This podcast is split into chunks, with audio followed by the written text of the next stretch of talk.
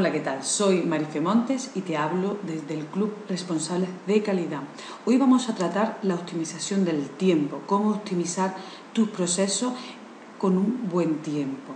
Actualmente ya no nos debemos conformar con buscar la mejora continua de nuestro sistema de gestión, sino que además debemos de conseguir una gestión eficiente y eficaz. Ya he hablado en diversas ocasiones de la gestión de los procesos, pero en este caso lo vamos a dar bajo un punto de vista orientado al tiempo. Y es que invertir el tiempo adecuado en cada proceso es un punto importante en el que la mayoría de las ocasiones queda algo en el olvido o en un segundo plato. No solo debe primar hacer un buen trabajo, sino además hacerlo en el menor tiempo determinado. Como responsables de calidad, pues debemos de tener presente siempre este factor y establecer indicadores de medida para que podamos tomar acciones determinadas en caso de no obtener los datos muy satisfactorios. Cualquier trabajador debe ser consciente del tiempo que dedica a sus tareas, ya que es el recurso más preciado y más costoso. Bajo el sistema de gestión de calidad nos enfocaremos en medir la productividad a nivel de desperdicio, de producto no conforme, producto conforme, producción eh, conforme, avería, etcétera, pero dejamos un poco más la gestión del tiempo. Hoy en día hay infinidad de software que nos ayudan a medir los tiempos y así analizar la productividad de las personas en su entorno de trabajo. Es verdad que la mayoría de estos software están enfocados a trabajos que están realizados con un ordenador, pero que son trabajos, la mayoría de ellos muy propensos a pérdidas de tiempo, divagación por internet, entretenimientos con correo electrónico, etc. Los principales indicadores que debemos medir en este sentido pueden ser pues, el tiempo que dedicamos a actividades productivas, lo que representa el tiempo productivo sobre la actividad total, el tiempo que vamos a dedicar a otras actividades que no están relacionadas directamente con el trabajo en sí, o las interrupciones, distracciones, etcétera, durante toda nuestra jornada de trabajo y por último, pues medir el enfoque esfuerzo del trabajador. El medir estos indicadores no está enfocado, no hay que darle ese enfoque de espionaje al trabajador con la instalación del software sobre estos ordenadores, sino que tiene que ser todo lo contrario.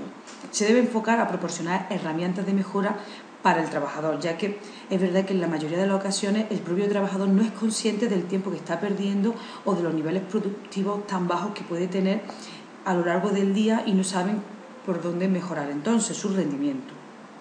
Hay una serie de factores que influyen a la falta de, esta productividad. Pues, en primer lugar, podemos considerar una falta de concentración, tener falta de objetivos, no saber dónde tenemos que enfocarnos, exceso de tiempo personal o reuniones que son excesivas y que son poco, poco productivas abuso de herramientas como puede ser el correo electrónico o hay interrupción excesiva, sobre todo cuando es un despacho o oficinas con mucha gente trabajando a tu alrededor, pues tiene bastantes interrupciones. Aquí en España, porque yo me encuentro en España, es verdad que aquí en España pues se tiene una obsesión un poco exagerada por cumplir con una jornada de trabajo extensa. El no llegas tarde ni siquiera dos minutos pero es que hay que pensar que estar en el sitio de trabajo no está implicando directamente estar trabajando y obtener un rendimiento beneficioso para la empresa, sino que todo lo contrario. Por supuesto que también hay trabajos que son propensos a este tipo de optimización y hay trabajos en los que debemos de cumplir un horario sí o sí, como puede ser un operario de máquina que tiene que estar toda su jornada de trabajo pendiente de esa máquina, o un vigilante, o una persona que esté de atención al cliente tiene que estar atendiendo a ese teléfono. Lógicamente la mayoría pues tenemos que cumplir con un horario. Pero es verdad que hay trabajos que no requieren de ese eh, cumplimiento exhaustivo de ese tiempo, sino más que todo es el cumplir con una serie de objetivos o ejecutar una serie de proyectos.